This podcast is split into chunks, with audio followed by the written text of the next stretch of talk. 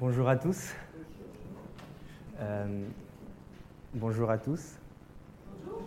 Ah, super. Euh, je suis content d'être là ce matin, d'être des vôtres, comme à chaque fois j'ai l'occasion de l'être. Certes un peu dans un contexte différent où euh, je vous apporte la parole, mais c'est toujours un plaisir d'être des vôtres. Et puis je vous apporte les salutations de toute l'équipe de la DNA, les, qui peuvent lever la main. Euh, on est content d'être là et euh, en même temps, on voudrait vous remercier pour euh, votre gentillesse, l'accueil et puis les locaux que vous nous prêtez à chaque fois. franchement, merci. Et puis, quand je vous vois tous, je me dis que ma place serait peut-être à être assis à vous écouter plutôt qu'avoir que d'avoir à vous parler parce que j'apprécie beaucoup votre église. pas le bâtiment, il est magnifique, il est joli, mais j'apprécie surtout l'assemblée que vous formez, euh, le corps du Christ. Et euh, je sais qu'il y a ici les gens de toute euh, génération, il y a des enfants, il y a de jeunes, de moins jeunes, il y a des adultes, il y a des vieux, il y a des personnes de tout âge. Non, c'était une blague. et il y a des gens qui reviennent de l'IBG qui ont été vraiment encouragés. Donc, après avoir écouté des grands prédicateurs, ça va être un peu difficile de. Donc je prie vraiment, je prie, ma prière c'est que moi je m'efface et que le Seigneur lui-même nous exhorte, que le Seigneur nous parle. Je voudrais vous partager un texte que, euh, que j'ai appris, que j'ai découvert, que j'ai vraiment aimé dans mon parcours de méditation personnelle. C'est dans un Jean. Et euh, c'est l'apôtre Jean qui parle, il écrit pour encourager euh, des chrétiens, des jeunes chrétiens. Donc on imagine déjà l'apôtre Jean, un vieillard avec une barbe assez grande et imposante. Il écrit pour encourager sur ce qui est essentiel. Ses destinataires de départ, probablement les chrétiens d'Asie, avaient des vrais problèmes. Ils étaient non seulement persécutés, ils étaient aussi confrontés à des fausses doctrines. Tout d'abord, il y avait des gens qui enseignaient que Jésus n'était pas le Messie, c'est-à-dire l'envoyé des dieux. Et d'autre part, ils enseignaient aussi que Jésus n'était pas Dieu lui-même, le Dieu incarné. Il y avait des gens qui niaient la réalité du péché. Pour eux, c'était possible de continuer de pécher en même temps de se réclamer des dieux. Et enfin, il y avait des gens qui se, qui se disaient de Christ et qui cherchaient à éloigner les hommes de la vérité. Et en fait, ils étaient contre Christ. Et donc l'apôtre Jean écrit pour dissiper tout doute, tout doute et pour fonder notre assurance sur la vraie personne de Jésus-Christ, sur la vraie personne que nous adorons ce matin. Juste pour vous dépeindre un peu la personne de Christ comme il en parle, voilà ce qu'il dit. Il est le Fils unique du Père, il est le Dieu incarné, il est celui qui détruit les œuvres du diable, c'est lui qui a expié et qui pardonne nos péchés. Il est l'alpha, il est l'oméga, il a vaincu le malin, il nous a transférés dans son royaume, il nous a fait passer de la mort à la vie, il est à la droite du Père, il est notre avocat, il est celui qui nous donne la vie. Amen. Et il écrit aussi en même temps pour affermir, notre foi. Celui que nous adorons ce matin va venir nous chercher. Et il va venir quand? Bientôt. On ne le sait pas. Et un jour, cet événement va nous surprendre. Vous allez partir de chez vous, vous ne reviendrez plus jamais. Et si vous êtes en Christ, vous serez alors dans votre maison éternelle, avec tous ceux et toutes celles dans tous les temps que Jésus aura sauvés. Alors j'aimerais qu'on regarde ce texte ensemble, 1 Jean 2, 28 à 1 Jean 3, verset 3, où l'apôtre Jean écrit pour montrer quelle doit être l'influence, presque la, la conséquence quotidienne de l'idée que Jésus va revenir. Donc vous pouvez prendre vos Bibles, sinon suivre avec moi. 1 Jean 2 à partir du 28 et on s'arrêtera à 1 Jean 3, 3. Mes enfants, Demeurez attachés au Christ pour qu'au moment où il paraîtra, nous soyons remplis d'assurance et que nous ne nous trouvions pas tout honteux, loin de lui, au moment de sa venue. Vous savez que le Christ est juste, reconnaissez par conséquent que tout homme qui accomplit ce qui est juste est né de lui. Vous voyez combien le Père nous a aimés pour que nous puissions être appelés enfants des dieux, et nous le sommes. Voici pourquoi le monde ne reconnaît pas qui nous sommes. C'est qu'il n'a pas connu le Christ. Mes chers amis, dès à présent, nous sommes enfants des dieux et ce que nous serons n'a pas encore été rendu manifeste. Nous savons que lorsque le Christ paraîtra, nous serons semblables à lui, car nous le verrons tel qu'il est. Tous ceux qui fondent sur le Christ une telle espérance se rendent eux-mêmes purs, tout comme le Christ est pur. Je voudrais faire quatre remarques à partir de ce texte, juste nous donner euh, quatre conseils pour faire vivre notre espérance, parce que la notion que Jésus va revenir nous chercher doit avoir un impact quotidien dans notre existence. La première remarque, c'est que c'est développer la conscience de sa présence. Dans le paragraphe qui précède, l'apôtre Jean s'adresse d'abord à tous les croyants, les croyants de tous les âges pour les exhorter. Tout d'abord, les petits-enfants, ils ont expérimenté le pardon de Jésus.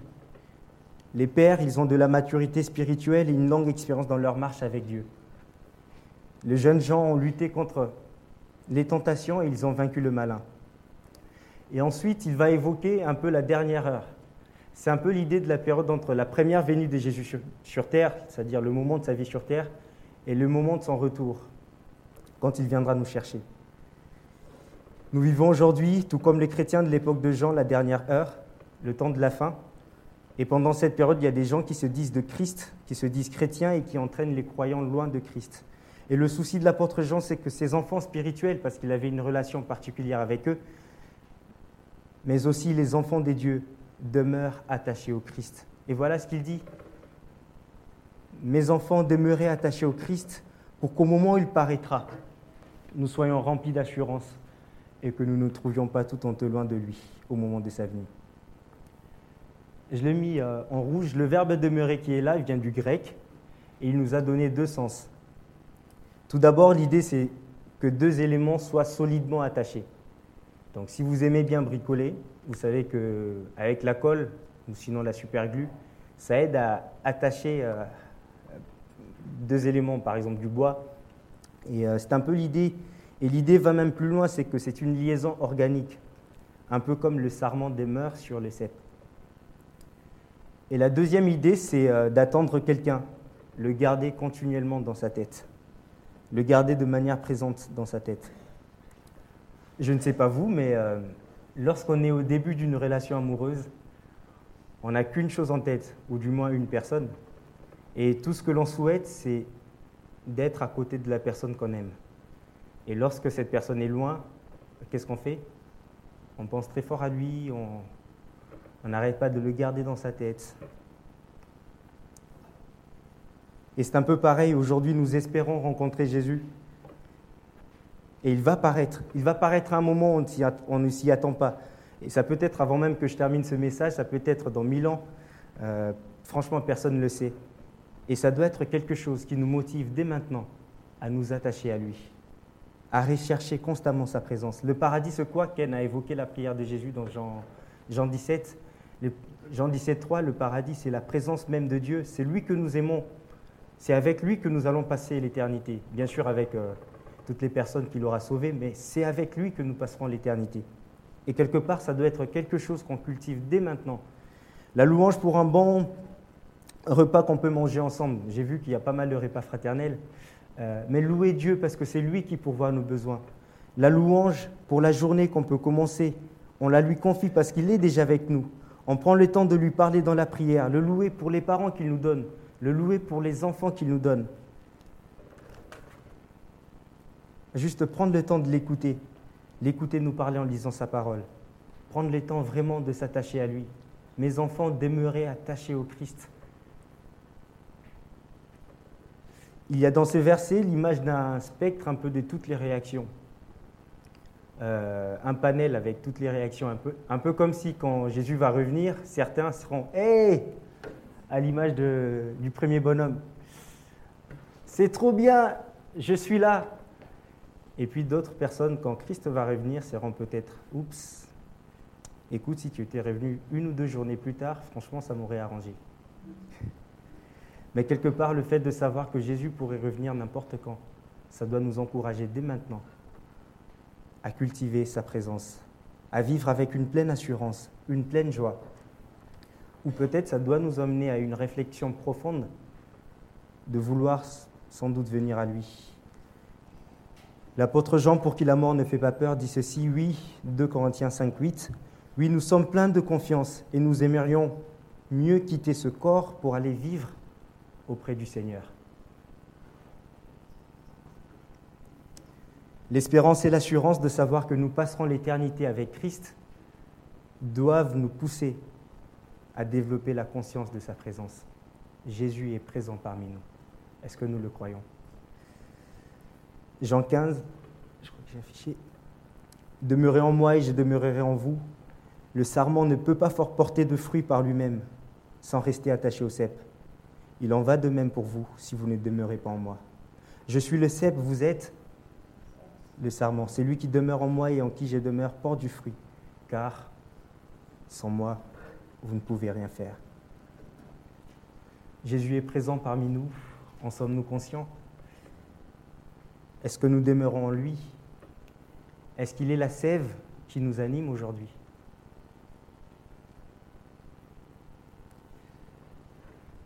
La deuxième remarque que je voudrais faire à partir du texte, c'est développer la conscience de sa nature. Vous savez que le Christ est juste, reconnaissez par conséquent que tout homme qui accomplit ce qui est juste est né de lui. De manière générale, on, reconnaît dans un enfant l'empreinte de ses parents, c'est-à-dire euh, rien que par la, ressemblance ou sinon par l'éducation qu'ils lui auront confiée. Euh, on peut voir dans un enfant l'image de ses parents. Et c'est un peu pareil si vous vous demandez comment reconnaître un enfant des dieux. La réponse est simple. Le texte dit, c'est la diapo d'avant, le texte dit, c'est tout homme qui accomplit ce qui est juste. Ces versets quelque peu difficile. Le texte dit tout homme qui accomplit ce qui est juste. En d'autres termes, quiconque pratique la justice. Et il ne s'agit pas d'agir pour un temps ou de temps en temps. La question de la pratique de la justice, c'est, ça va bien plus que cela. L'épître de Jean, que je vous encourage vivement à, lire, on va le voir dans l'image, l'épître de Jean est construit autour de deux thèmes euh, sur la nature même de Dieu. Tout d'abord, il y a d'un côté Dieu est amour, je vais revenir, vous pouvez le garder dans votre tête. Dieu est amour, et puis de l'autre côté, Dieu est lumière, c'est-à-dire il est saint, il est juste, et en conséquence, il n'y a pas de ténèbres en lui, littéralement traduit, il n'y a pas de péché en lui. 1 Jean 1,5. Voyez-vous, vous et moi, nous péchons assez souvent, mais Dieu n'a jamais péché. Et la question de la pratique de la justice commence par là. C'est d'abord accepter que Dieu est juste, en conséquence que nous, nous sommes pécheurs. Si nous croyons cela et que nous plaçons notre confiance en lui, nous sommes alors nés de lui. Il prend nos fautes, il nous donne sa justice parce que lui, il est juste. Mais ça ne veut pas dire que nous arrêterons systématiquement de pécher. Mais à chaque fois que nous pécherons, nous serons revenir à lui dans la repentance, parce que lui, il est juste. 1 Jean 1,8 Si nous reconnaissons nos péchés, il est fidèle et juste pour nous les pardonner et pour nous purifier de tout mal. Nous vivons dans un monde difficile, nous sommes exposés au péché, dans ce monde, ça nous arrivera de pécher, de ne pas marcher dans la lumière. Mais vous savez quoi? Le fait de savoir que Dieu est juste doit nous motiver à vivre selon lui. On prie souvent pour le réveil spirituel, c'est bien, il faut prier pour cela. Mais euh, le vrai réveil spirituel, c'est d'abord dans le cœur que ça se passe. C'est lorsque le réveil spirituel, c'est vraiment lorsque le temps entre mon péché et ma repentance s'est raccourci. Celui qui aime Dieu et qui fait de la peine à Dieu par son péché, il plie rapidement les genoux, il, le confesse, il reconnaît ses fautes. Dieu est juste, Dieu est fidèle, il pardonne nos péchés. Ce qui, me conduit à ma troisième remarque, développer la, confiance dans son amour. Quand j'étais au collège, je vais vous raconter une petite histoire, quand j'étais au collège, donc au Congo, il y a une matière un peu particulière. Je pense qu'il y a qu'au Congo ou en Afrique, peut-être même en Alsace, qu'on peut avoir ces genres de matières. Donc c'est euh, religion. Et c'est bien inscrit dans le programme scolaire. Donc, euh, par contre, si, quand vous étiez dans une école musulmane, on vous parlait de toutes les religions, mais l'accent était mis sur le Coran, ce qui est logique. Et si vous étiez dans une école catholique, on vous parlait de toutes les religions, mais l'accent était mis sur la Bible, comme l'enseignent les catholiques. Et de même, si vous étiez dans une école protestante, l'accent était mis sur la Bible, comme l'enseignent les protestants. Et moi, j'étais dans une école catholique. J'aimais bien, euh, j'aimais bien cette matière, j'avais des bonnes notes, euh, tout se passait bien, ça m'arrivait parfois de servir à la messe, euh, été apprécié par mes profs, et à l'époque, je me disais, tout se passe bien, c'est que Dieu m'aime. Et l'année de mes 15 ans, rien ne s'est passé comme je voulais. J'ai pratiqué avec intensité euh, du kyokushin, c'est du sport, du karaté, et en même temps du judo. Euh, ça m'arrivait de répondre mal aux adultes, à mes parents, à, mes frères. Bon, il y a un de mes frères euh, dans la salle.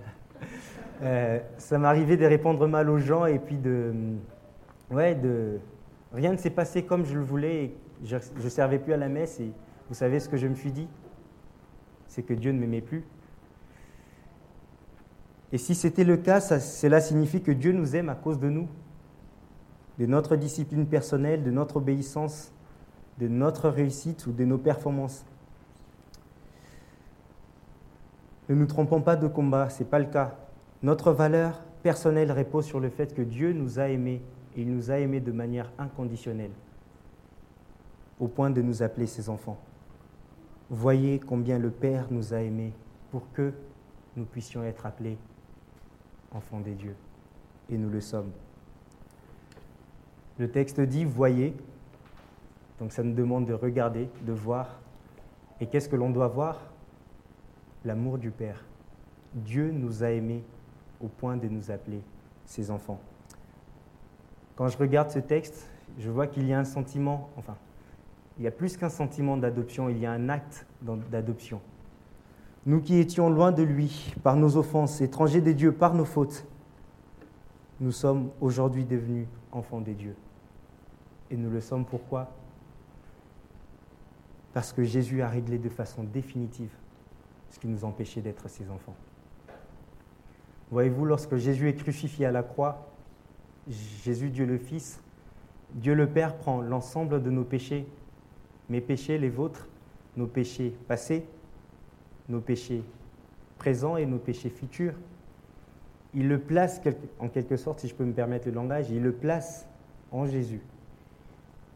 Dieu prend tous les poids de nos fautes, il le place sur les épaules de Jésus, en sorte que Jésus est condamné par le Père à notre place à la croix, à cause de nos péchés.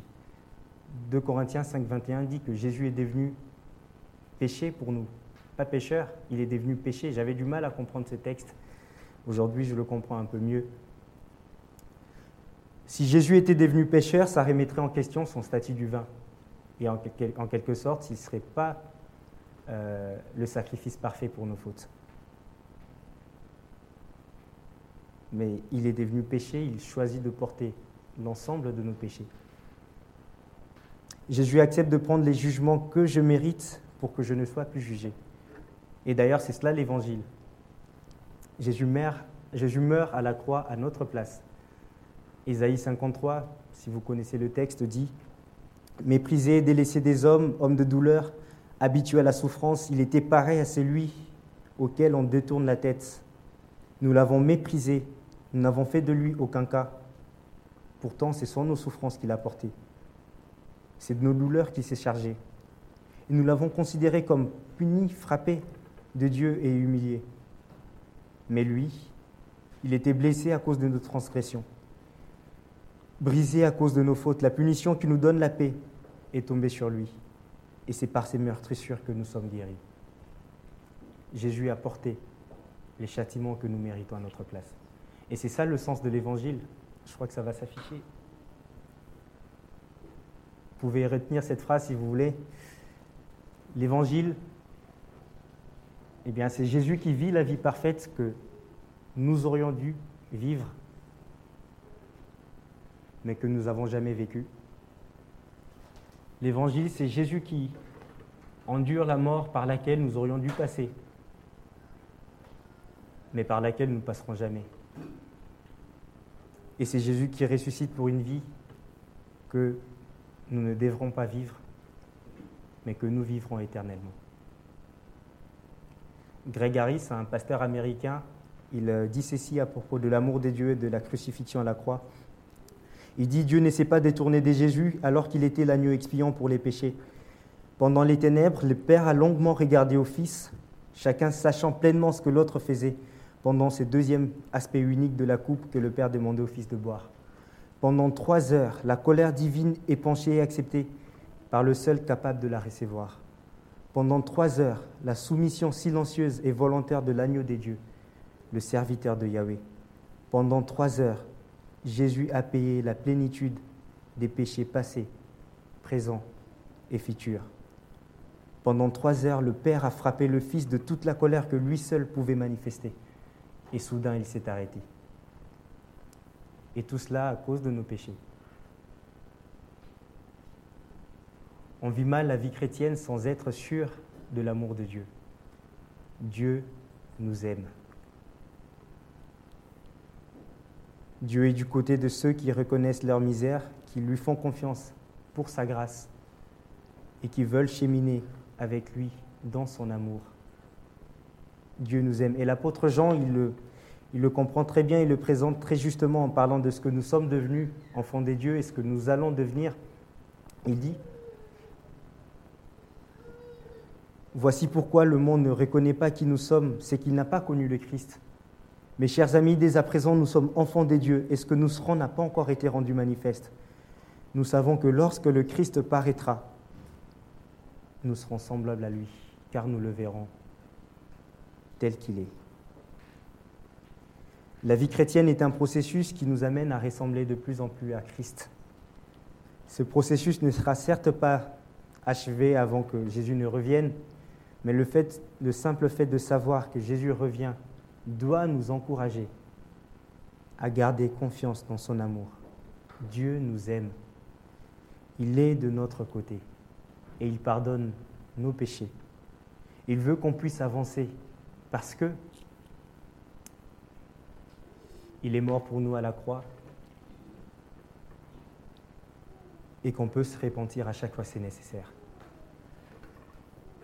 Développons la confiance dans son amour. Et ça me conduit à ma dernière remarque dans le texte. Développer la confiance dans son retour. Mes chers amis, dès à présent, nous sommes enfants des dieux, et ce que nous serons n'a pas encore été rendu manifeste? Certains d'entre nous ont des souffrances, des maladies, d'autres ont des situations difficiles, il y a des péchés difficiles à gérer, mais regardez ce que dit le texte.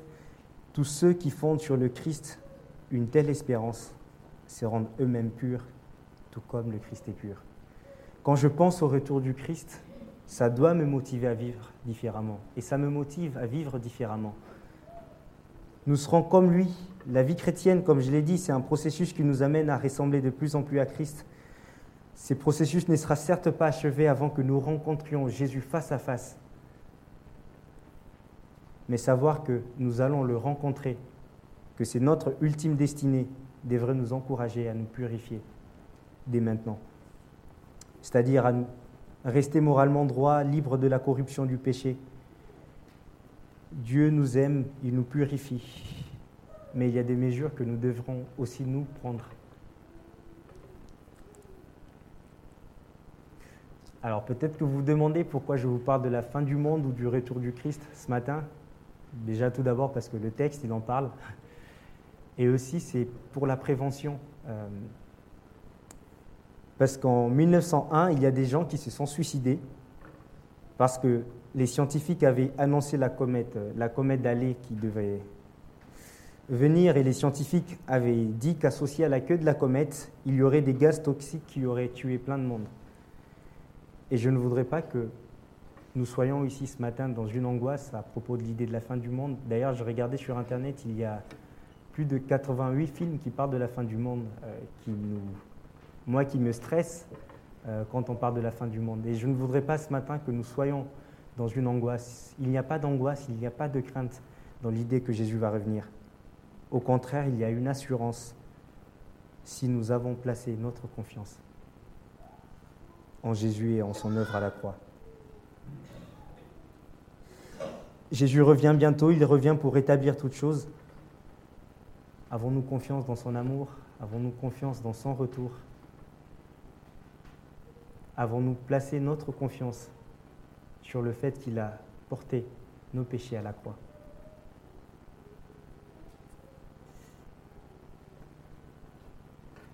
Je ne voudrais pas être plus long. Je vais. Euh, alors, comment vivre ces messages Si je vous dis Auguste Rodin, qu'est-ce que vous me dites C'est une bonne pub pour Théosophia. Auguste Rodin, le penseur. Ça vous est déjà, je crois que ça va s'afficher. Ça vous est déjà arrivé de vous demander à quoi il pense le penseur Peut-être qu'il s'est dit, mais pourquoi tant de monde me regarde? Parce qu'il y a beaucoup de monde qui le regarde. Ou peut-être qu'il s'est dit, ah zut, j'ai oublié mes chaussettes. Bon, il n'y a pas que ces chaussettes qu'il a. Il n'y a pas que ça qu'il a oublié dans l'histoire.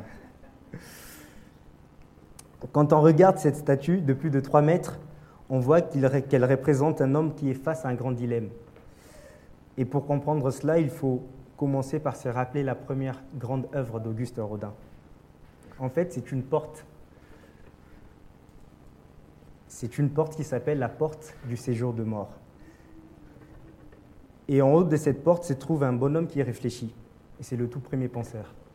Il est juste là où je l'ai entouré. Et en 1885, Rodin décide de représenter en grande cette personne et il les place devant cette porte, en sorte qu'il n'est plus au-dessus de la porte, mais il est en face de la porte. À gauche de la porte se trouve le paradis, et à droite de la porte, c'est l'enfer. Et depuis, je sais maintenant à quoi il pense, et ça devient beaucoup plus solennel. Mes chers amis, si vous me permettez, de vous appeler ainsi, c'est une statue, elle ne décide pas, mais nous, nous pouvons décider. Pas pour son choix à lui, le penseur, il pensera toujours. Mais nous pouvons décider pour notre choix. Je vous parle de la fin du monde. Du monde, elle n'aura probablement pas lieu maintenant ou avant même que je termine ce message. D'ailleurs, ça peut être marrant que Jésus dise Ah, je reviens maintenant. ou peut-être dans, mille ans, ou je ne sais pas, dans plusieurs années. Mais la question de la fin du monde nous interpelle sur un point. Est-ce que nous sommes, ou de manière plus personnelle, est-ce que je suis prêt, moi? Est-ce que vous êtes prêt, vous, à votre fin du monde? Est-ce que nous avons pensé au fait que nous sommes éternels, les êtres humains sommes éternels, et que ça serait une bonne idée, que nous passerons l'éternité soit avec Dieu ou sans Dieu, et que ça serait une bonne idée de se réconcilier avec, lui dès maintenant Dieu nous aime, pourquoi, si vraiment c'est une conviction du cœur, pourquoi ne pas faire un virage radical et s'attacher à lui dès maintenant pour l'éternité? L'apôtre Jean dit, hein, Jean 1.8, si nous reconnaissons nos péchés, il est juste, il est fidèle pour nous les pardonner. Peut-être qu'il y a en chacun la nécessité de regarder au fond de soi et de s'évaluer un peu si Jésus revient aujourd'hui, c'est reste dans la honte que je vais l'accueillir ou c'est reste dans la joie que je vais l'accueillir. Le but de ce message n'est pas de nous faire peur, au contraire de nous encourager à nous attacher à lui, à avoir confiance, à saisir qui il est et à avoir confiance dans son amour, dans son retour. Et je voudrais vous laisser un verset pour la route. Et vous encourager aussi en même temps à lire l'Épître aux gens. C'est, un très bon livre que j'ai vraiment aimé euh, personnellement. Je vous ai écrit cela afin que vous, je vous ai écrit cela vous qui croyez au nom du Fils de Dieu, afin que vous sachiez que vous avez la vie éternelle et que vous continuez à croire au nom du Fils de Dieu. Je vous invite à la prière.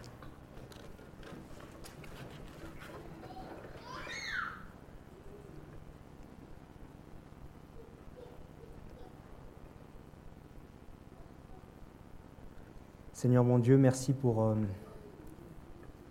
qui tu es. Tu es un Dieu d'amour, un Dieu qui, qui est plein de grâce, qui nous fait bénéficier de sa grâce, une grâce au contour infini.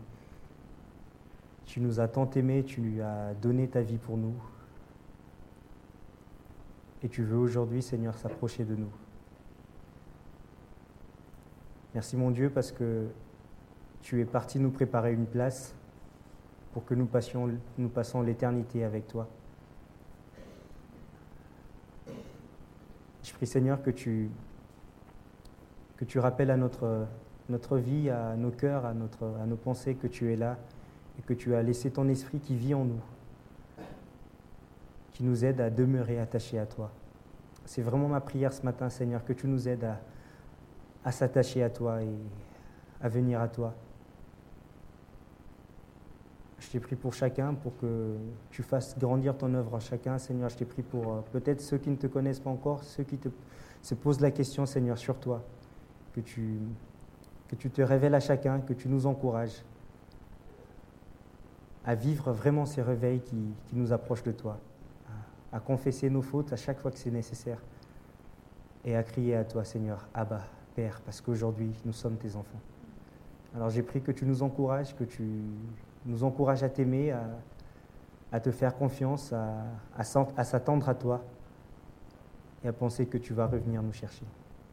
Merci Seigneur de bénir, euh, de bénir ta parole, de bénir euh, chacun d'entre nous et de nous purifier de, tout mal et de nous, sanctifier. Merci Seigneur. Et je te remercie pour euh, l'Église de la Bonne Nouvelle qui nous accueille, qui accueille la DNA et qui nous prête à chaque fois ses locaux. Je te demande de, de la bénir, de faire grandir ton œuvre en elle et de, de nous apprendre à chacun, Seigneur, à t'aimer davantage. C'est ma prière, Seigneur, en ton nom saint. Amen.